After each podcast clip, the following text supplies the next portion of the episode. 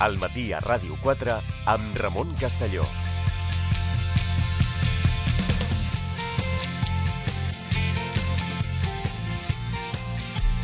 Continuem al matí a Ràdio 4, especialment ens mantindrem eh, atents a si hi ha novetats, eh, tant en eh, les reunions eh, que hi pugui haver de la mesa del Parlament, com la reunió que ara mateix hi ha al Palau de la Generalitat del, del Govern, eh, per explicar-vos si hi ha alguna novetat. Eh, evidentment estarem, estarem alerta. Eh, també anunciar-vos que també, evidentment, avui a la tarda a través de, de Ràdio 4, en el marc de la nen de tarda amb el Goyo Prados, es podrà seguir tota l'actualitat eh, que, vagi, que, que generi el Parlament de, de Catalunya i també el Senat, i evidentment demà al matí, al matí a Ràdio 4 també especial cobertura d'aquests dos àmbits. Si continués el, el ple al Parlament el seguiríem i evidentment sí, també seguirem en aquest cas al Senat on hi ha desplaçat en Ferran Grau enviat especial de Ràdio 4 a la, a la Cambra Alta.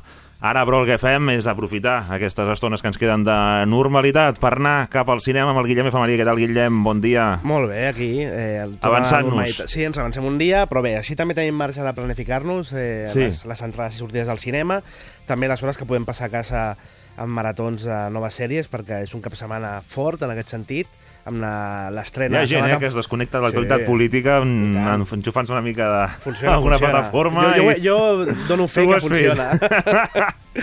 I, mm, per exemple, és- i em refereixo a la, unes estrenes a l'any a nivell de televisió, en aquest cas Netflix, streaming, eh, Stranger Things, segona temporada.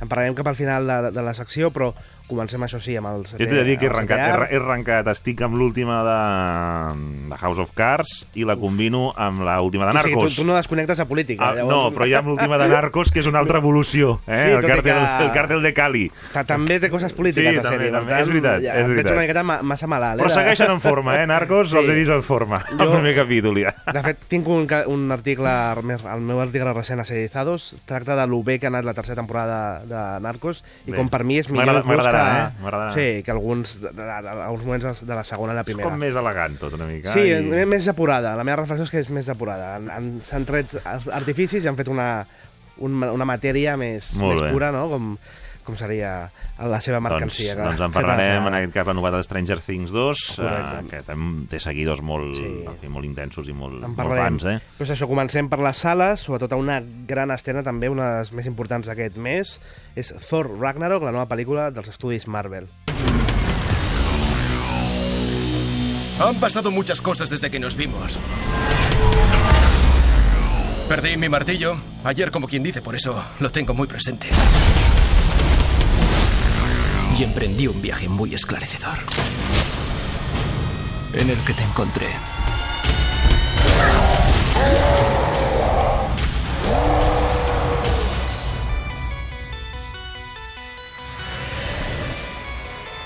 ¿Dónde estamos? Ni te lo imaginas. Hela, la diosa de la muerte, ha invadido Asgard. ¡Ah! ¡Cómo lo echaba de menos! Combatimos hace poco, tú y yo. ¿Y gané? No, gané yo, sencillo. No lo tengo claro. Pues es la verdad. Asgard. Ha portat, ha portat el martell, aquest home? Eh, ha perdut el martell. De fet, no m'he recordat de portar-lo. Jo tinc un martell, Tens un martell a de casa, tot. sí, que fa soroll i. És una d'aquestes fric... una d'aquestes fricades made in Home. efemerí. eh, no una cosa, eh? en el moment actual, cert, fer-nos una foto amb el martell de Thor aquí...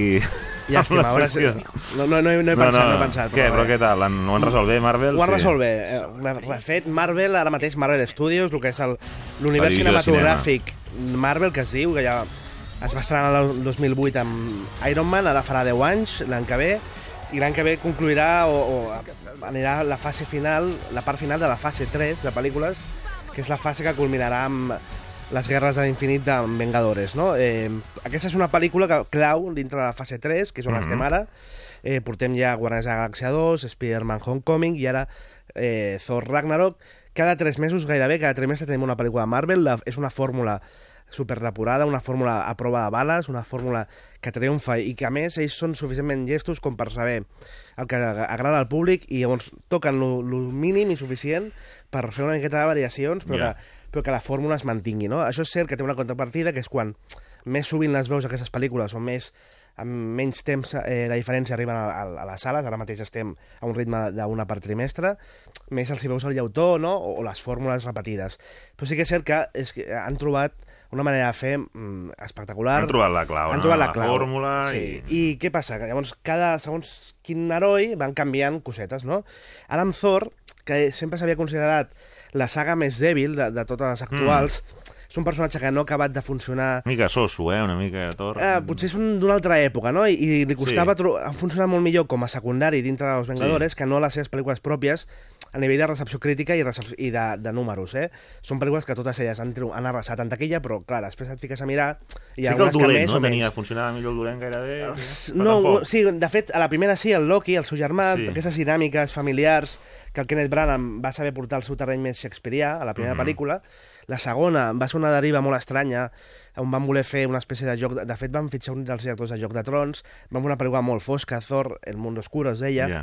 i aquí han anat al contrari. Això et demostra també que és un personatge que no sabia molt bé com encarar, o no sabien tan bé com encarar-ho, i en canvi ara han trobat la, la fórmula que jo crec que podrien seguir en més pel·lícules de Thor amb aquest estil. És un estil que aposta 100% per la comèdia. Amb un director, el Taika Waititi, de Nova Zelanda, un director una mica de culte que ha fet, va fer una pel·lícula bastant recomanable, que és un fals documental, mm. -hmm. Lo que hacemos en las sombras, sobre tres eh, vampirs que vivien a, a Auckland, compartien pis, i han agafat a, a, a, a aquest director que és molt, això, molt modern, molt divertit, i han plante plantejat una pel·lícula de Thor directament que és una comèdia, i és així, tal qual, no s'amaguen, i, i, i en aquest sentit eh, la pel·lícula eh, diverteix, entre, és molt entretinguda, és, agradarà. un, és un espectacle. Mm, Per què han A encertat? amb- de les produccions, Sí, eh. per què han encertat amb aquesta tria cap a la comèdia? Primer perquè el, el Chris Hemsworth, el, el Thor, és un actor que jo crec que funciona molt millor en comèdia molts cops, Eh, últimament ha treballat en moltes comèdies americanes i té una, un carisma que s'amolda molt bé al format còmic, no? A més, hem trobat una molt bona química no només amb el Loki, sinó amb el Thor, ai, amb el Hulk, eh, amb el Mark Ruffalo fent de Hulk, que és la, la, la gran al·licient de la pel·lícula, que és veure el Hulk... Hulk, Hulk, està Hulk, ja Sí, Hulk. Hulk com a gladiador. Us explico una miqueta la- la- la- d'on ve tot això i... i Que la- recordem, no és el primer Hulk de tots, eh? Que era No. Edward Norton, crec, Era el no? Norton, eh, es va enfadar amb la Marvel, llavors el van substituir a los Vengadores amb el Mark Ruffalo, que ara ja és el, Ja s'ha quedat, no? el Hulk de capçalera i, i, a més, està molt bé, ell ha trobat el punt del personatge, i bé, la pel·lícula ens explica com el Thor mm, està desposseït de, del seu martell, un, ha aparegut la deessa Hela, la deessa de la mort, l'ha tancat el martell, l'ha enviat a un planeta remot... Sense i, martell. Sí, i ella s'ha quedat amb el control d'Asgard, que és el, aquest L'univers. eh, univers, aquest eh, cel nòrdic. De fet, Thor es basa tot en la nòrdic. mitologia nòrdica, no? I tots els personatges so- venen de la mitologia nòrdica. I aquest Asgard és aquesta espècie de cel, que aquí és un planeta, on viu, on viu Thor i, i la seva família i els seus ciutadans, diguéssim. Bé, ell es queda amb, amb, aquest, amb Asgard i ell es queda a un planeta, eh, Sakar, que és un planeta allò mm, ple de, de xalles eh, i que està controlat per un, per un dictador. Planeta fosc, diguéssim. Sí, per un dictador que es diu Gran, és el Gran Master, que és el Jeff Goldblum, el gran Jeff Goldblum, feia d'ell mateix, i és un, és un dictador que es dedica a tirar, a fer eh, festes on fa de jockey en tot el planeta i grans combats de gladiadors. I resulta que el Thor serà el seu esclau per Mhm. fer de gladiador i haurà de guanyar el gran campió, que és ni més ni menys que el Hulk. El Hulk està allà fent... Està allà perquè a, a, a Los Vengadores 2 es va tornar tot completament en Hulk, Bruce Banner va desaparèixer i se'n va anar amb un, amb un avió eh, ultrasònic va per, per l'espai. No sabem molt més i el trobem allà al planeta. I clar, és, quan, és quan el Thor directament flipa, diu que estic aquí lluitant amb el, amb el meu amic Hulk. Però bé, eh, eh, sí, tenim el Hulk, que a més Hulk que ja porta dos anys siguent Hulk ell mateix, en la qual cosa ja comença a parlar. Mm. Això ja s'ha vist molt als còmics, eh? Es separen les dues personalitats, diguéssim, yeah. i una s'apodera de l'altra, yeah. i el Bruce Banner desapareix.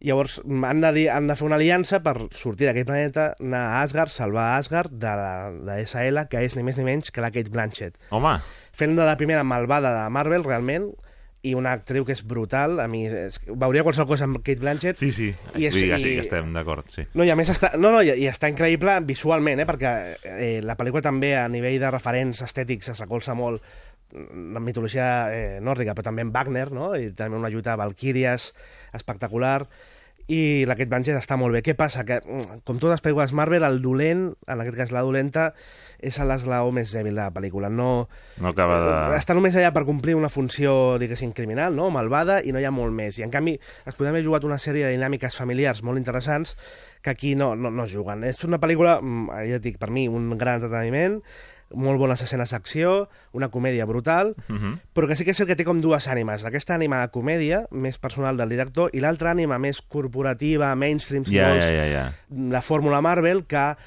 que la... Que d'encaixar, no? Sí, que, i llavors tinc una sensació estranya de muntatge, no tan orgànic, com per exemple pot ser l'humor de Guardians de la Galàxia, que és una pel·lícula molt Ja. més orgànica, i aquí veus les dues ànimes confrontades, la sensació és eh, que si has vist el tràiler milions de vegades, com jo, eh, no veus molt més enllà de, de, de, més novetats que les que ja et mostren els tràilers, però mm, tot i així és que és una fórmula molt divertida, és una fórmula que a més ara en aquest cas es pren una autoparòdia i una lleugeresa que s'agraeix també, uh -huh. es riuen de si mateix, no s'ho prenen seriosament, i això a mi, eh, és, un, és una meravella a nivell de, de ritme còmic i de- i i d'espectacle visual. Ja us dic que no només les batalles amb Hulk i Thor, sinó la batalla final, o els escenaris, la fotografia de- d'un director de fotografia espanyol, el Javier Aguirre Sarrobe, que passa de treballar amb Almodóvar a Thor, increïble. És una fotografia molt espectacular a nivell de colors i que més mm, ens reporta molt al, a la faceta més còsmica de Marvel i de- Mhm. d'aquests eh, còmics més psicodèlics dels anys 60 de Jack Kirby, que també va recuperar Doctor Strange, que té un cameo a la pel·lícula amb Benedict Cumberbatch. Anava a dir-te que veig, el, veig el nom i també surt. Eh, és un, sí, el bo d'aquesta pel·lícula... Interacciona amb aquest personatge. Que no, està tan, no és tan dependent de la resta de l'univers, però sí que té un parell de connexions eh, fortes, i una d'elles és la unió entre el Doctor Strange i el Thor. Perquè que Doctor Strange va una mica al marge, també, no? Sí, Ja. Doctor Strange és un personatge que dintre dels Vengadores i tal sempre està més al marge com a recurs d'última hora per Ja. fer moure Ja. l'univers, diguéssim, i com a recurs més fosc no? de, Ja. de tot aquest... Però sí, és un personatge que va funcionar molt bé la seva pel·lícula i que serà important en el devenir de, de, proper de, del, de l'univers Marvel, que seguirà, com diguem, l'any que ve, tenim Black Panther, la, el primer superheroi, eh, en aquest cas africà, de Marvel i Vengadores La Guerra de Infinito, que serà la, una de les pel·lícules que culminarà molts dels arcs argumentals i ves a veure si algun, eh, hi haurà alguna mort important entre els Ah, superherois, oi. s'ha de renovar la plantilla, veurem. Però serà el gran espectacle de superherois l'any que ve, en aquest cas, aquest any, Thor Ragnarok, eh, unes grans apostes de Marvel que recomano moltíssim, sobretot si ja sou fans Perfecte. no, de, de, de Marvel, que no enganya ningú, ens, sempre mostra un producte molt ben cuidat i que satisfà els seus fans. No, jo que Els- també aquí tinc feina, eh? encara estem en primera Poc, bueno, fase, a poc a a la segona. encara eh? estàs a la primera, bueno, a poc a poc anirem fent. No, Estic no, amb no el... t'envilis. Bueno, ara, ara em perdré, és igual. Ah, sí, estic al començament, eh, diguéssim. em- Primera amb el- Thor, primeres Iron Man, Capitán Amèrica... Això, estic bé. per la tercera Iron Man, em tocaria ara, per, per Molt, ordre molt cronològic. divertida aquesta, per mi és Sí? millors també, sí, sí. Molt bé, anem a la següent. La doncs, va. següent és El secreto de Marrowbone.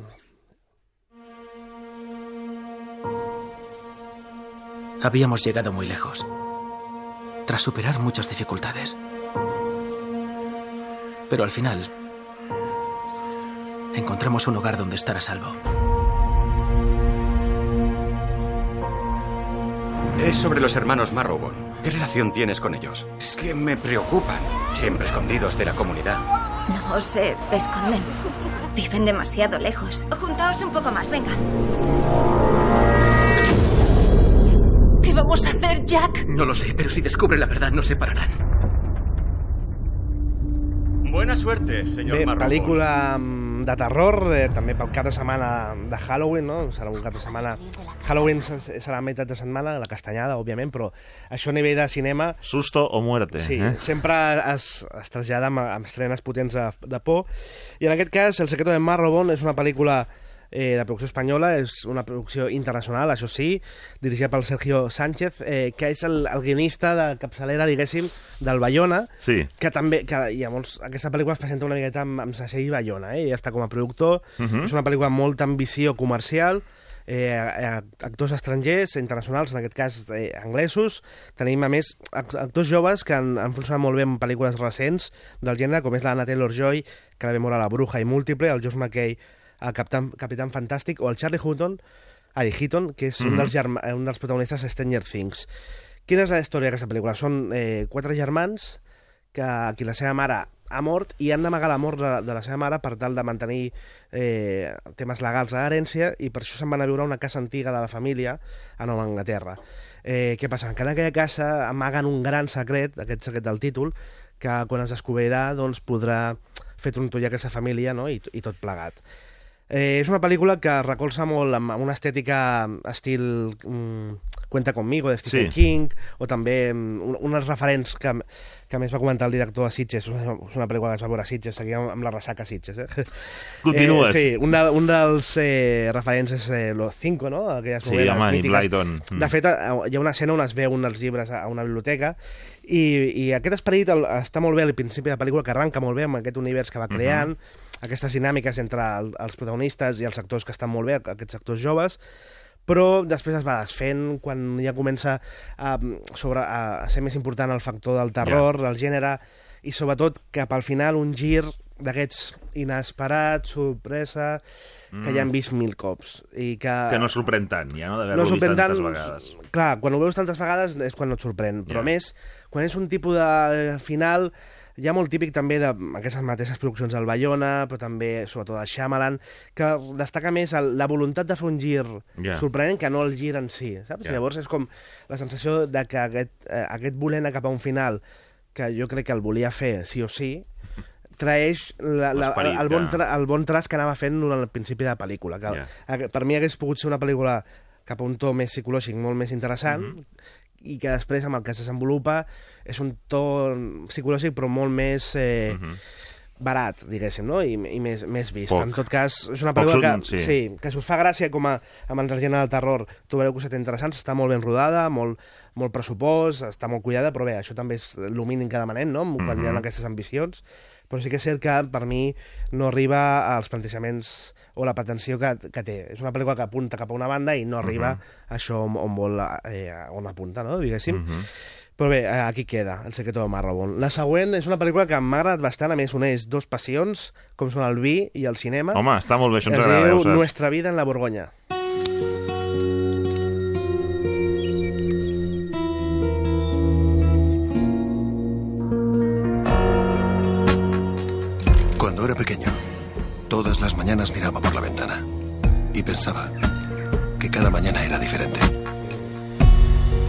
Puis s'empuiner et des ailes dans les yeux.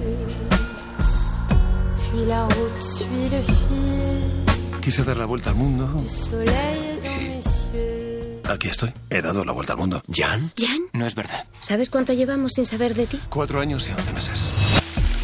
Joder, Juliet, llevamos meses haciéndonos cargo de papá, de la finca y de todo. Y ahora llega él. ¿Qué? ¿Yo qué? ¿Qué sabes tú de mi vida? ¿Eh? En eso estamos de acuerdo, no sé nada. Nada de tu vida. Això que dèieu, Jo la banda no? sonora ja te la compro, Sí, eh? A està molt bé. un rotllo entre la Carla Bruni primera hora avui i això, ja anem... Aquest, és, és un estil de vida que ens agrada. Sí. És, molt proper, és molt proper al nostre. Una mica La- el, la eh, cultura el, del vi, el, del l'enoturisme, bon- un, un, bon vi. entre copes, aquell entre copes. Tal qual, sí, sí. Es podria, podria ser el subtítol de la meva, dels meus caps de setmana, entre copes. Però sí que és cert, no, és una pel·lícula que està molt propera a la nostra cultura i, s'agraeix al director Sergi Clapich, a més, ja va, ja va fer aquella pel·lícula de de Una casa de locos a Barcelona, Sí, Erasmus. home, l'Auberge, Que- espanyol, exacte, sí. que després va tenir unes Una- seqüeles, sí. seguia Bueno, vaig la, vaig la peli i mm. sí que és d'aquelles que si no la veies en versió original era Sí, perquè fatal. a més feia la gràcia, no? De, Sí, de dels idiomes, dels idiomes i No tal. tenia res, però era, bueno, Sí, entretinguda. és això. Llavors aquesta pel·lícula és una mica d'aquest esperit, una pel·lícula ben feta, delicada, que tampoc és, tingui una petjada més enllà Que dona bon rotllo, del visionat, però durant les dues hores que la veus dona bon rotllo, a més estan molt ben tractats els tres personatges, la història perquè ens entenguem és una família de viticultors a Borgonya i el protagonista, el, el, el germà gran quan fa, té 18 anys no s'entén Sí. amb el seu pare, se'n va, eh, el plan mochilero fa la volta al món i acaba vivint a Austràlia, no? Al cap de 10 anys ha de tornar a casa perquè el pare s'està a punt de morir i els germans el criden, no? El, el germà, el Mhm. germà gran. Mm, llavors passa un any de la seva vida, torna a aquesta casa, un any a més on van passant les estacions, no? Mhm. la, la barema, la criança de, del, Home, del vi, i es fa càrrec de la finca durant aquest any, on es retrobarà amb els seus germans, una germana, que és la més experta, la, la que té millor nas, diguéssim, i la que tindrà l'oportunitat de demostrar el seu valor com a la creadora del nou vi que sortirà d'aquest- d'aquesta campanya i el, el germà petit. A partir d'aquí doncs, vas veient una miqueta la relació entre ells, el seu entorn, i el bo que fa la pel·lícula és que els tres personatges els cuida, diguéssim, a nivell Ja. d'arc argumental, s'encarrega de que tinguin els seus propis espais, la seva evolució i el, i el seu canvi, Els no? Al final... un marge, no? Sí, llavors el, acaba sent una pel·lícula de descobriments Mhm. personals, de trobar el teu, el teu lloc, no?, dintre del món, però sobretot dintre de la família, i que està molt bé en quant a això, drama familiar, mai oblida el- els punts de conflicte, no?, que és el que també fa que, que es mogui la trama, i, i és això, li dona molt, molt caràcter a, a la pel·lícula com un bon vi, no?, diguéssim. Tenim també la Maria Valverde fent un petit paper... Ah, sí? Està- Sí, sí, sí, en anglès i francès, és un personatge, en aquest cas la, la dona del, del protagonista, que arriba des d'Austràlia, i bé, en definitiva, això és una molt bona recomanació, eh, a més, això, la mescla de vi i cinema funciona, Marida bé. marida bé, i, i a més, eh, és això, bons personatges, una posada en escena senzilla però pràctica i que, que t'arriba, no? I que mm, des d'aquí la, la recomanem amb, amb, amb certesa no? I, i amb confiança, Molt bé. perquè és una pel·lícula que crec que agradarà en general. És una pel·lícula que es deixa, es deixa estimar. I bé, la següent és més complicada, eh? eh, eh tot i que... Ja llegint, per, per mi ja només llegint, dic, ai, Ja- ja us dic que la top- factura sí. d'imatge serà una altra, Ta- eh? el ta- vermell sí. serà una altra. Tancarà top 5, eh? però és una pel·lícula més no. pessimista i fosca, però que m'ha agradat bastant. És el tercer assassinato d'un gran director japonès, Hirosoku Koreeda. ¿Confesó? No cabe duda de que le condenarán a muerte, seguro. ¿Por qué debería aceptar el caso? Dígame, ¿por qué le mató? En este mundo hay gente que nunca debería haber nacido. Bé, una pel·lícula judicial, un thriller judicial, que a més jo els trobo molt a faltar aquelles pel·lícules de- d'advocats defensors, de, debatent entre ells mateixos com encarar el cas, de, en aquest cas un client que ja comença la pel·lícula i veient com assassina el seu cap de la, de la seva empresa i eh, es, es declara culpable, no? Llavors, què passa? Que els, els defensors han, han d'intentar salvar la seva condemna cap a la pena de mort. Han de rebaixar-ho d'alguna manera Ja. i trobar que aquesta Una escletxa redempció per... perquè no li caigui la pena de mort. Es diu el tercer assassinat perquè el protagonista ja havia complert 30 anys per un doble assassinat. I aquest tercer assassinat, que inicia la trama, és el que eh, posa més dubtes en l'advocat Mhm. defensor que porta la, el pes de la pel·lícula, que es troba que el, el seu client cada dos per tres canvia de relat.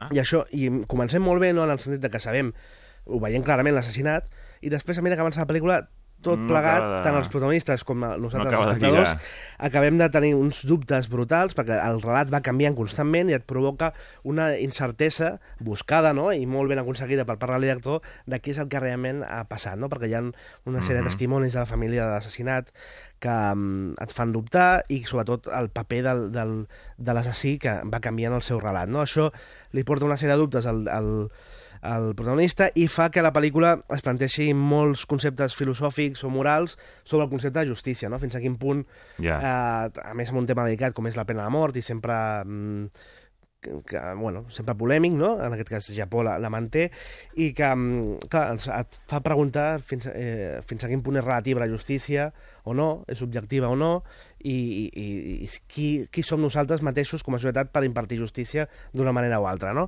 Aquests conceptes es porten dintre d'aquest esquema de thriller on- d'advocats que jo destaco moltíssim i ja us dic, ja avanço no? que tanca el número 5. A més, és un director Coreeda que té molts fans, és un director que, per exemple, fa uns quants anys es va regalar una pel·lícula increïble, que si la podeu buscar us la recomano, és de Tal Padre Tal Hijo, que també... Se... Ell sempre s'ha vist en pel·lícules de conflicte moral, però dintre de la família. Aqu- i, I en aquest cas canvia de registre, que també s'ha d'aplaudir, perquè a vegades eh, molts directors ja es queden en el seu nitxo, no? i aquí canvia de Surt de la registre. zona de confort seva. Exacte, i se'n surt prou bé, no és una pel·lícula perfecta, però sí que és cert que té reflexions interessants i una trama eh, que, fosca, que també no acaba de tenir un final satisfactori a nivell Mhm. moral, sinó que et deixa mica, plantejant moltes sí. cosetes. La, el següent, una pel·lícula d'atracaments a l'estil anglès, i a més no enganya el títol, Atraco a la inglesa. Os diré algo sobre el oficio de ladrón. Lo llevas en la sangre. Joven o viejo, este es el mayor robo de la historia. No me lo digas. Tienes un trabajito a la vista. Uno grande. Dime lo que sabes. Van a por la cámara acorazada de Hatton Garden. Es la zona cero para diamantes, esmeraldas y rubíes que llegan a Londres. Madre mía. Deceive yo lo veo, es un golpe a la vieja escuela y necesita un equipo de vieja escuela. Conozco a unos colegas. Brian Bé, Reed. pel·lícula Atracaments, eh, que de fet, si te voleu, si us ve de gust Atracaments, millor La suerte de Logan, que encara tenim Sí, al cinema, encara. de Soderbergh. Aquí és una pel·lícula, eh, això, molt amb, amb la fórmula anglesa, estil Guy Ritchie, però també Tarantino i Scorsese, una història real, que és un atracament, el del Hatton Garden, de fa un parell d'anys, que va ser el- l'atracament més gran de la història. 200 milions de lliures d'una ca caixa forta a una zona de, important de joiers de, de Londres i que a més va ser dut a terme per quatre ex-gàngsters o ex-lladres d'edat senil, ja, ai, bueno, no, gairebé jubilats, diguéssim, ¿vale? que a més la pel·lícula fa la broma de old, school, no vieja escuela, però és que són viejos eh, directament, ho diuen al tràiler. Eh, el protagonista pues, ha de reclutar i prefereix buscar eh, gent de qui fiar-se, no? de generacions anteriors que no els avui en dia que ja no es fia a ningú. Sota aquesta premissa, bé, és una pel·lícula on el Matthew Good, que normalment fa és un actor que m'agrada, perquè normalment fa papers més de, per entendre'ns, de pijo anglès, no? En aquest cas fa de, de, de tracador de barri, i també està bé el canvi de registre. I tenim, per exemple, jo vull destacar un dels, dels old school que tenim aquí Sí. robant, és el Phil Daniels, Sí. és el protagonista de la mítica Quadrofènia, que des del Home. 79 tampoc havia fet tantes pel·lícules. I aquí el recuperen. El recuperen i fa gràcia veure'l. Eh, és, és molt mític també de la meva adolescència veure Quadrofènia i fa gràcia veure aquí el Phil Daniels. Bé, és una pel·lícula que arranca bé en quan la posada en escena dels personatges, són interessants, són divertits, però després ja a la mitja hora es torna molt típica pel·lícula d'atracaments que hem vist molts cops i que tampoc té molt, arriba molt més enllà d'on pretén. Una pel·lícula que, que al cap i a la fi tampoc té moltes pretensions, però no acaba d'impactar tant com, com, com desitjaríem, no? La següent proposta sí que és més de, de qualitat allò cinèfila, una pel·lícula que arriba amb un palmarès important, és la guanyadora actual de l'Os d'Or a la passada edició de la Berlinale i es diu En cuerpo y alma.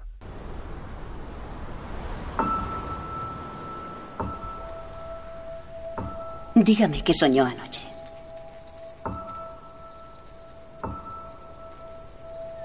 Soñé que era. que era un ciervo. Tenía hambre. Mi compañero me ayudó a buscar comida. Bebí de un arroyo. Entonces en su sueño era un animal.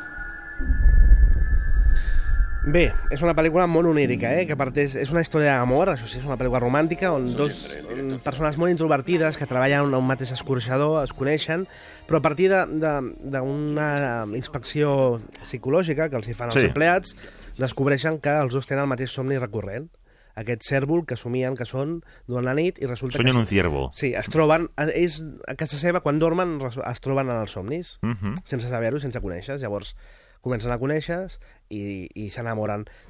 Podria ser un plantejament molt romàntic, però és una pel·lícula molt més de foc lent, és una pel·lícula... té un ritme lent, eh, ja adverteixo. És- és però és calma, una pel·lícula eh, d'aquestes sí. de, de moviments, Mm, de, de de, matisos. detalls, de matisos, de mirades, on els dos actors estan molt bé. És una pel·lícula hongaresa, que és això, va triomfar a Berlín, i que jo crec que, que mm, bé, no és per tots els públics en aquest sentit, no? Mhm. tots els paladars, però sí que és veritat que va guanyar amb, amb motiu no? a Mhm. Berlín, i és una pel·lícula molt delicada que et- t'arriba a l'ànima amb la història que és d'aquests dos personatges tan únics i aquests somnis tan especials. Que, És bonica, Que, que diguéssim, és una és- pel·lícula bonica, que en aquest cas eh, t'arriba tant per l'estètica com per els sentiments que tracta. Mhm.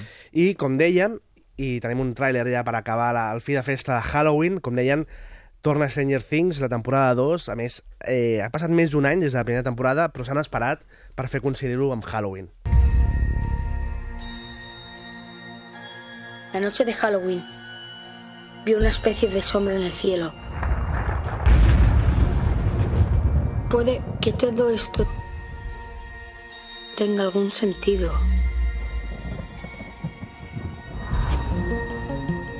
No son pesadillas. Está pasando. Y todo nos lleva hasta aquí.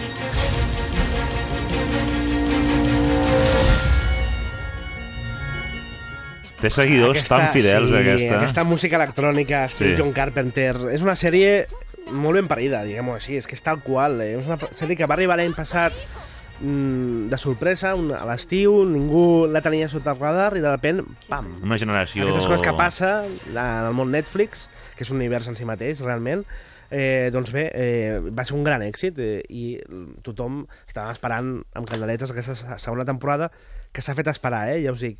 Jo crec que han coincidit molt, han esperat amb voler-ho coincidir amb Halloween i, de fet, la, la trama de la segona temporada comença amb els nens protagonistes a una festa de Halloween vestits de caçafantasmes. Tot molt retro, és una sèrie que... És retro, eh? És Capitalitza molt de molt, vuitanteros, sí, capitalitza eh? molt Els Goonies, la nostàlgia dels 80, Sí. correcte. A més, han fet eh, pòsters a l'estil dels Goonies, Mhm. ET, aquestes històries de- d'Amblin, de nens petits eh, lluitant contra uns, eh, en aquest cas, algú sobrenatural, que no sabem fins a quin punt és una altra dimensió, si és creat per al govern dels Estats Units, a l'ombra... Bé, una sèrie de misteris al voltant del poble Hawkins i els seus personatges, Mhm. que ens va encantar la primera temporada. És una sèrie molt ben treballada, tant a nivell estètic, musical, d'interpretació i de muntatge. És una pel·lícula que està molt, és una sèrie que està molt ben muntada, amb un sentit molt rigorós de, de la narració, i que jo crec que aquesta segona temporada pot ser la temporada de confirmació, perquè Ja. ha sigut un fenomen tan gran que inclús ha sobrepasat Les expectatives. inicials, i que aquesta pot ser la temporada que, que decebi a molta gent o que realment confirmi com unes grans sèries Home, ha enganx- enganxat la gent que eren nens als 80 i han Exacte. reconnectat, no? Sí, Una sí, mica sí, la, la recull generació dels, exacte, dels que que eren nens als 80 i els que, que han crescut, llavors ara, Mm. sí, fa una, tanca una miqueta el cercle. és com molt pensada per aquest sí, tipus de una públic. cosa que va intentar el JJ Abrams amb Super 8 fa ja 5-6 anys, però que potser no, eh, es va avançar una miqueta, no? diguéssim, Mhm. i en canvi ara aquesta ho, ho ha aconseguit, ha arribat al moment just d'aquesta balança de nostàlgia que ja Mhm. és com cíclica, no? i ara és el moment just per fer aquest tipus de nostàlgia, i ho ha clavat aquesta sèrie, i tenim moltes ganes de la segona temporada, que de moment alguna crítica que ha sortit pels Estats Units diuen que està al nivell de la primera, malgrat no ser tan bona, mm, la deixen com un molt bon nivell i com confirmació d'aquest fenomen de qualitat que és Stranger Things, que tothom que estigui subscrit a Netflix eh, l'ha de veure perquè és una sèrie de referència No, de- prenem nota d'aquest- per desconnectar d'aquest canal, sí, i tal, i tal. també us vull dir que Movistar Plus estrena una nova sèrie que és La Zona, amb l'Eduard Fernández, una sèrie també amb tocs de ciència ficció, mm, de molta, molta volada i molta... mm, molta intenció de canviar les coses una miqueta en el panorama de la ficció espanyola de producció pròpia, en aquest cas de Movistar Plus. I bé, per tancar, com sempre, Ramon, ja saps, el top 5, el top 5, eh, el, el tocarem poquet, amb algunes novetats. El número 1 encara el mantinc amb Blade Runner 2049, és una pel·lícula magnífica, Mhm. una seqüela que a més, aquí, déu nhi el box office espanyol està funcionant molt bé, comparat amb els Estats Units, que no està triomfant tant, i que els fans de la primera pel·lícula han a veure perquè eh, no us sabrà, descobrireu molts misteris i eh, hi haurà nous misteris també que us donaran ganes de que no passin 30 anys entre la nova pel·lícula i que arribi el més aviat possible alguna seqüela. Número 2, Thor Ragnarok, eh, aquesta fórmula Marvel que ens encanta, a més amb bona nota i val molt la pena eh, remarcar-la com a l'estrena espectacular no? d'aquest mes. Número 3, Una mujer fantàstica, una pel·lícula de Xile eh, serà la candidat dels Oscars per Xile, veurem si acaba la terna les nominades. Una pel·lícula potent, un director que tracta molt bé el melodrama amb un tema contemporani, un estil Mhm. contemporani, que està passant desapercebuda a nivell de, de, de taquillatge, però encara tenim alguns quants cinemes i també la vull recomanar. Número 4, us vam parlar la setmana passada, Lumière, Mhm. Comença l'aventura, un documental per cinèfils que directament t'enamora no, de, del cinema i recupera i reivindica eh, la figura dels germans Lumière com a cineastes. I tanquem amb aquesta pel·lícula japonesa que us comentava, el tercer assassinato. Al Perquè top tu- five, sí, eh? trobem a faltar el, el cinema judicial i en aquest cas amb un toc diferent com és aquest toc japonès del Koreeda i conceptes morals sobre la justícia que ens fan reflexionar. Tot i així, aquella pel·lícula de la nostra vida en la Borgonya podria entrar perfectament, eh? el top 5 amb altres Perfecte. recomanacions com El mal genio o La suerte de Slogan. Perfecte, doncs Guillem, moltes gràcies. Ho hem aconseguit. sí, Ho hem sí, aquí- aconseguit, eh? aquí Tenim estem. bones propostes. I tant, ja Guillem sabeu que Efemerí, ens moltes trobem al gràcies. cinema. Adéu. A Ràdio 4, més que esport. Una forma diferent de gaudir de l'esport. Amb Marc Lluc. Us acompanyem cada dia a dos quarts de vuit del vespre per continuar compartint amb vosaltres la part més social, popular, solidària, integradora i emotiva de l'esport. De dilluns a divendres, de dos quarts de vuit a les vuit del vespre, ja sabeu que teniu una cita amb nosaltres a Ràdio 4. Us espero al Més que Esport, una forma diferent de viure l'esport. Més que esport. A Ràdio 4. La cultura del consum ens ensinistra a creure que les coses passen perquè sí. A Wonderland descobriràs que el perquè sí no té per què. Wonderland. Dissabtes i diumenges, de 3 a 4 de la tarda, a Ràdio 4. Amb Agnès Batlle.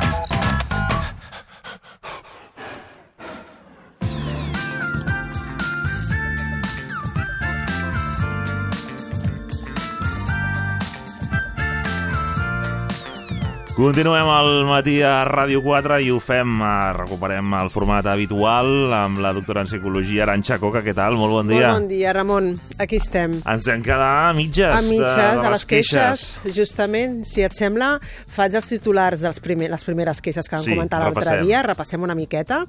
Vam parlar de la primera queixa, a més a més en rànquing, eh? De la Sí. primera, de la que més, a la que menys. La primera, la falta d'intimitat. Allò de ja no em toques, ja no ets tan romàntic com abans, ja no ho fem tant... Bueno. La segona, l'ús i abús del telèfon.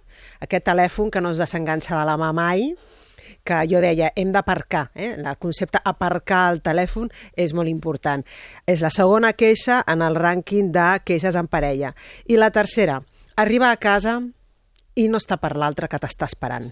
Jo aquí vaig proposar el concepte de jet lag, Sí, és eh, de domicili familiar, eh? no, no, el del, no el dels viatges d'avió, que és deixar aquell temps entre que arriba, es treu la, la jaqueta, es col·loca, eh, entra en situació familiar fins que li pots demanar alguna cosa. No? Que, que, parlàvem de quant de temps és això? 20 minuts. 20 minuts, 20 eh? minuts almenys, no? I la segona, aquí ens vam quedar, és uh, la negativitat o excés de crítiques. Ai. Aquest punt és molt important perquè és tan fàcil entrar en una bola de negativitat. I és molt deixar-se portar, no? Sí, sí, es- comença un, llavors l'altre entra a defensar-se amb un bon atac, llavors l'altre es defensa de la defensa de l'altre, i si la parella està estressada perquè ja són pares i mares, doncs encara és molt més fàcil. I moltes parelles, que són ja papàs i mamàs, em diuen, eh, hem entrat com una bola de tot és negatiu. Sí, com un bucle, no? Un bucle, tot és negatiu, ja no ens diem res positiu i qualsevol xorrada és motiu de mm, que poco te aguanto. I dius, uf, uf, realment aquest ambient És que no fan res la tele, no, clar, perquè tampoc vas Perquè voler la subscripció a Netflix i la Exacte. vas anul·lar i... Sí. Tonteries Netflix, absolutament, no? Absolutament, sí. Que abans era allò de la, el No, clàssic, no? La si pasta de dit que no dents. volies més, no sé què. Sí, exacte, la pasta de dents, no? Sí. Que no era tal. O no, has deixat el paper de vàter... Cargola, cargola el, xam, el xampú que Ah, cau tot i que... a tapa, tapa els pots de xampú, no? les deixes oberts, aquestes xorrades, però que formen part d'alimentar la bola de negativitat a una parella.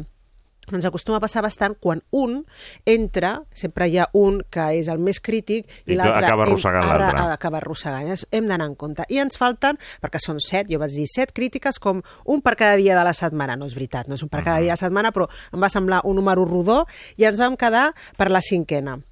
Cinquè motiu de gran queixa és la família política. Ja. No podia faltar. Aquí, Uh, frases... ara ja, bueno, ens tornem a acostar a Nadal aviat. Exacte, sí, ja donarem Ja, els ja, tips ja per tornarem, sobreviure. eh? Sempre s'ha de recordar. Sempre s'ha de recordar, és bo, és bo recordar-ho, sí. Um, doncs, queixes, frases típiques.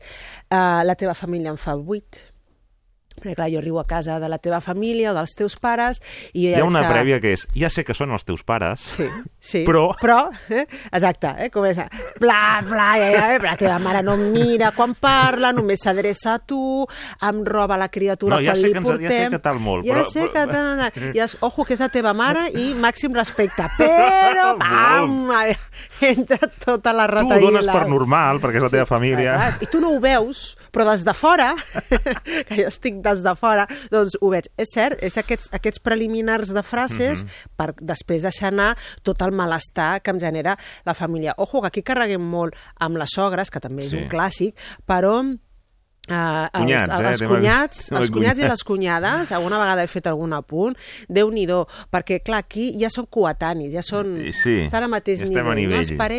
Les pares són un altre nivell, no és una altra lliga, bueno, mira, són els teus pares, no? estan amb, amb, una, amb un esgraó més amunt. Però els cunyats, eh, germans i germanes, eh, es posem al mateix nivell. Llavors no pot ser el teu germà més que jo, que sóc la teva dona, o a l'inrevés, o la teva germana més que jo, que sóc el teu marit. No? Um, I aquí es poden generar moltes, moltes tensions i moltes rivalitats que al cap i a la fi sempre és el, el joc clàssic de quedar bé davant dels pares. És a dir, qui és millor fill, qui ho està fent millor, Mm? Qui està obtenint més èxit en parella, en la feina, en ara els meus fills els he apuntat o estan fent unes escolars o està tocant el piano i això es Ja, diu en aquella ja. celebració. Per què? Qui ho ha d'escoltar? Els pares. Generalment, aquest tipus de rivalitats o mal rotllos, quan no hi ha els pares o sogres, no passa tant. Mm. No hi ha aquestes discussions, perquè al cap i a la fi és omplir la taula dels èxits i aviam qui dona més davant dels grans, dels veterans, mm. Mm. dels, dels caps de família que continuen sent el pare o la mare, o tots dos, o un més que A l'altre. més a més, aquí sempre també hi ha a motxilles acumulades, no? Que Clar, està clar, que vam aquí- començar a sortir, que ja la teva germana Sí. no li vaig caure bé.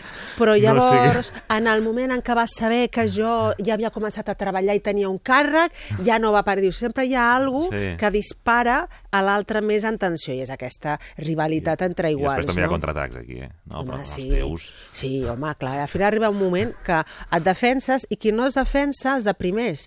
Jo Ja. he conegut molts homes i Ostres. dones que est estan al mig. i En aquest moment estic Pateixen al mig. molt. Entre la meva família que jo a l'època... Perquè jo sé que la meva família és especial, llavors arriba a reconèixer que ja conec els meus pares, són una mica especials. La meva germana es passa a quatre po pobles, però clar, la meva parella m'apreta i jo em sento que estic al mig. I dius, tinc unes ganes d'agafar les maletes i deixar-los a tots. Dic, ui, malo. Aquella gent que diu, quan arriba Nadal ja, per, per, ja- preferiria ja- estar... Què ho fem? Jo comento sempre, i no és broma, és, és, eh, és motiu de consulta en les festes de Nadal, com ens organitzem i queda bé això de fer la festa, és obligat de fer, doncs allò, els canelons, el dia de Sant Esteve, la fa... i què passa si no hi va? Genera un daltabaix, com us diu? Com es diu que no? Sí, Sí. De vegades la parella ho té molt clar, dius, mm, és cert, ho passem Jo malament, recordo l'any passat que ja hauríem de començar-ho a dir ara. ja sí, exacte. Època- Diguem-ho abans. I si no hi hem d'anar, doncs pensem com, li, com els hi diem Sí. que no. Perquè, clar, també hauran de veure els nens.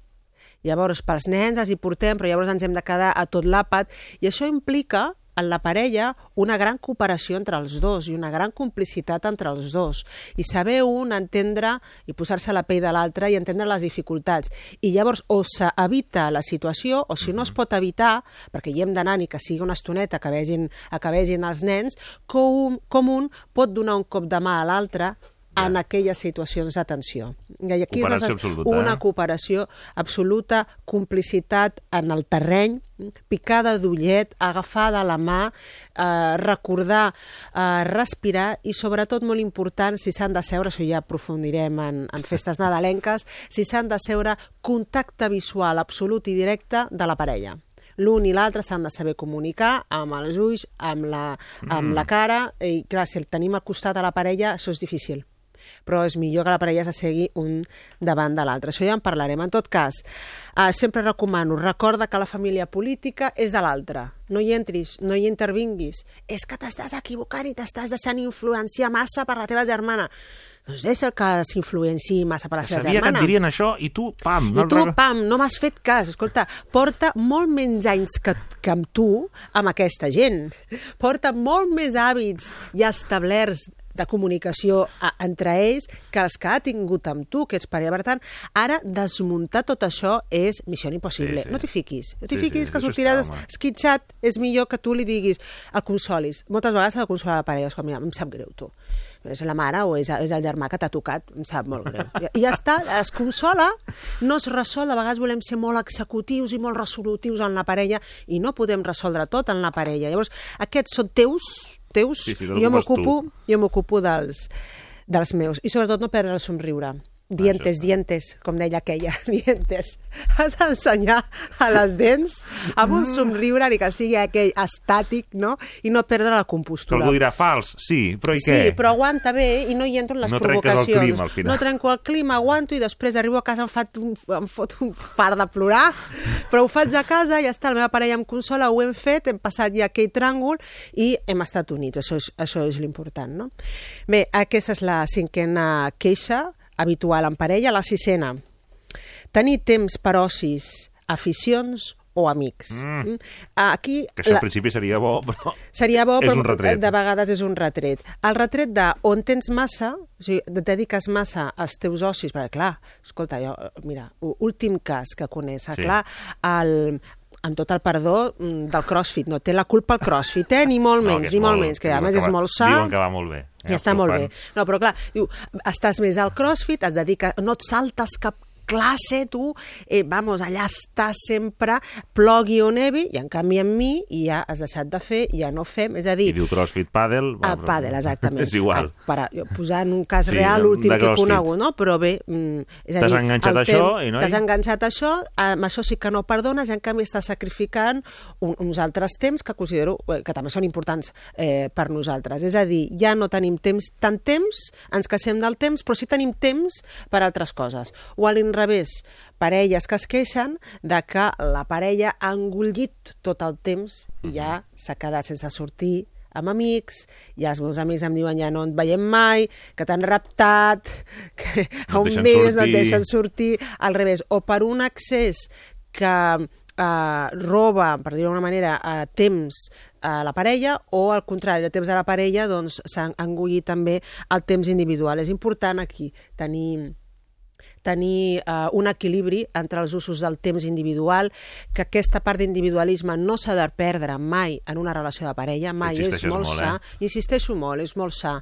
És a dir, la parella no és una possessió. La parella, eh, l'individu Mhm. s'ha de sostenir per si mateix, s'ha d'encarregar de la seva pròpia salut, no s'han de carregar altres per un, i ha de mantenir la, a, a, el goig i el gaudi en totes les facetes en què trobi goig i gaudi, Mhm. que no només pot ser la parella no només la parella ha de ser l'única font de goig i gaudi. Jo aquí sempre recomano, concreteu demandes.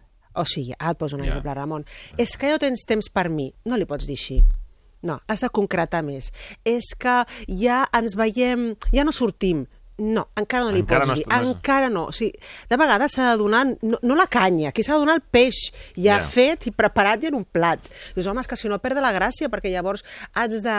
Ja no és espontani, m'agradaria que fos espontani, que tingués alguna iniciativa. Mira, de vegades, deixa, això seria molt romàntic, estaria molt bé, però de vegades aquí eh, el temps fugit i, i, i anem cansats. Digue-li, escolta, ja no quedem en aquell cafè que acostumàvem a fer quin, quan podem un dia escapar-nos una miqueta, deixem els nens i anem a fer aquell dinar, aquell raconet que teníem. Ara estàs fent una demanda concreta. Si el que estàs demanant és temps amb la teva parella, moltes vegades l'has de definir. No Sempre estàs anàvem al per teatre, mi. mira, ara fan no sé què. Ara fan no sé què, anem-hi. Fem unes no entrades torni i pam. Val? Mhm. um, ja no estàs per mi, val, això és global, que és, aquesta és la queixa de estic sol o estic sola. Ara concreta l'activitat i encarrega tant de l'activitat. És que m'agradaria que fos l'altre que tingués la iniciativa i se n'encarregués. Això seria molt xulo. I no perdem l'esperança. Algun dia, algun dia passarà, però de mentre posa-li tu fàcil, perquè l'altre diu, què dius? No, Com? que- Què?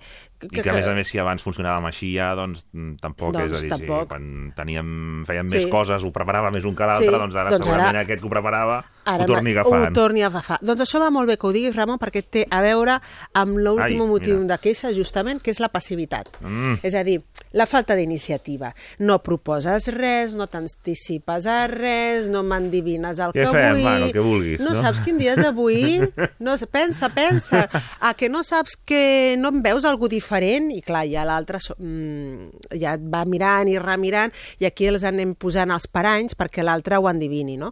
Um, és que ho haig de preparar jo tot si no, no fa res, eh? Aquesta, la queixa de la passivitat de És que l'altre. et dius que, no? Et dic, et dic què, què vols que fem i et dic, no, què vulguis. És que igual, vulguis, va no, bé, que vulguis, no, no, és que és tan bo, és tan bo, és tan bo, mai em diu res. On mai vols em anar? diu No sé, que et ve de gust. Que ve de gust, tria tu. I El és... que torna sempre a la proposta a l'altre, no? I no li diguis el contrari, a sobre que sóc generós, a so- a sobre que dic que sí. Clar, de vegades eh, un espera la iniciativa, però moltes, moltes vegades també, en quan ve la iniciativa, tenim el però I la crítica. i la crítica. Dius, per això m'ho dius? Aquesta és la teva gran idea? Aquest restaurant, aquest menú, amb aquesta... Home, no, dius, home, ja et deia, doncs millor que triïs tu i així acabem abans, no? Um, moltes vegades un ha d'assumir que té un rol determinat en la parella. I escolta, que... Es pot, es pot ajustar una mica, però difícilment coses, canviarà, no? Ara no vull contradir, perquè jo Sí. ja saps que sóc molt propensa a dir l'aprenentatge, el Sí, creixement, la transformació de l'individu en relació a la parella, però hi ha coses que, com per exemple l'energia, Mm. val? que um, el vas comprar així a l'altre, saps? Què vols que et digui? Aviam, ara de sobte... Ara no vulguis que- No vulguis que ara sigui doncs, l'Indiana Jones, no? I que també, relació. ara faig un apunt que ens quedarem després per l'altre tema, que és interessant, eh? però que a vegades, el, llavors hi ha, hi ha gent que talla, perquè quan l'altre ha canviat ja Sí, no és el que tenia, tenia. i amb el que torna a Sí, sortir sí. després torna al punt original, Al punt original. i el vol tornar a canviar. Sí, exactament, I i dius, dius, escolta, mm, què estàs fent? Exactament, què estàs fent? No? Tant que li deies i potser, li potser proposaves... això, ja està. No? Li agrada això i li agrada Perquè la us crítica. complementeu, diguéssim, clar. I li agrada la crítica. I una vegada ja ha posat la casa potes amunt, torna a començar amb una altra casa, certament. Clar, aquí hem d'anar molt en compte amb, amb, en acceptar de vegades el rol que tenim. Això ho he vist molt en estils de criança. Mhm. Que dius que, clar, mm, els nens els porta d'una manera, jo sempre li dic que, clar, no prioritza, que hi ha coses que s'han de fer. Escolta, mira, teniu dos estils de criança dins la casa i són els que hi han. Llavors, a tu se't dona millor això, assumeix-ho. Assumeix que l'altre veurà prioritats en la criança quan se dediqui amb els nens i ne amb els vostres fills d'unes altres coses. Podreu balancejar i podreu buscar punts en comú, però no tot podrà ser punt en comú. I, i tot enriqueix la vida de les Clar. criatures. No? Doncs aquí tornarà a aparellar el mateix. Escolta, accepta que tens el rol i que a l'altre li agrada i que a tu també t'agrada certa passivitat de l'altre, perquè en el fons potser t'agrada tenir una mica el control eh, de la relació i de dir, nen, nena, nena, bueno, però ja, però ja decideixo jo. no? I després el reconeixement. Que bé, que bé que ho has triat. Clar, mm, no ens agrada acceptar això, però en el fons és el rol que ens hi sentim més còmodes. I si no, si genera molt malestar, ajuda l'altre a que faci el que fins ara no ha fet. Per tant, li costarà. Sigues pacient i no pretenguis que ho faci igual que tu, que tingui idees, iniciatives, la capacitat de sorpresa que té un, doncs potser l'altre no el té, no podem esperar que, tingui, que sigui tan sorpressiu. Eh, ajuda, li digue, escolta, fem un teatre, va, fem un teatre. Ja li has dit teatre. Mhm. Teatre, ja li has posat el concepte. Va, i, i un ventall. A mi m'agradaria, o aquesta, aquesta i aquesta, de man, man, ma, tria, eh, treu les entrades que vulguis. Ja l'hem ajudat, però jo, sorprèn-me. Ostres, li pots col·locar en un estat d'estrès a l'altre, i dius ara, a la persona Ara queda- que té més iniciatives, que té més imaginació i és més creativa, sorprèn-la. Dius, bé, és molt difícil, no? És aquell que dius, què li regala una persona que té un armari ple de roba? O sigui, quina peça de roba, no? Com l'altre, no li doni una pista, Clar. es pot perdre. Llavors, vigilem amb aquest tema de la passivitat i el, la parella que sàpiga aquí trobar un equilibri i acceptar el lloc i les habilitats més pròpies que tenen en la relació. I et Minut porto... i mig, fem l'anunciat i desenvolupem. Ostres, que fuerte el que et porto, Ramon, perquè ha sortit una enquesta on fan un rànquing dels millors i pitjors amants de tot el món, per països. Què vols, que ens saltem la resta, anem a Espanya directament? A No, i Espanya, ho, com ho, ho encara- anunciem i desenvoluparem la setmana que ve, Vinga, perquè un dels màxims amb un dels mínims estan molt a prop, que això Està- m'ha sobtat. Sí, bueno, a prop, a prop. Home, té un No, home. suspens, eh? Ah, sí, però Déu-n'hi-do. Austra- Austràlia el 8, a Nova Zelanda Ah, un 4. en A mi, a mi països. m'ha semblat sí, com de doncs dir, bueno, mira, allà tenen passa el un mateix corrent, vent, no? no, no, hi ha un canvi de corrent allà enmig, que això està clar, eh? Perquè vegis, eh, que les cultures no, no és una qüestió de proximitat Clar. eh, quilomètrica, Se'n deuen eh? anar tots de viatge a l'altra illa Exacte. de festa, no? Exacte, quan va... Carinyo, anem a fer-ho ja, però crucemos el charco.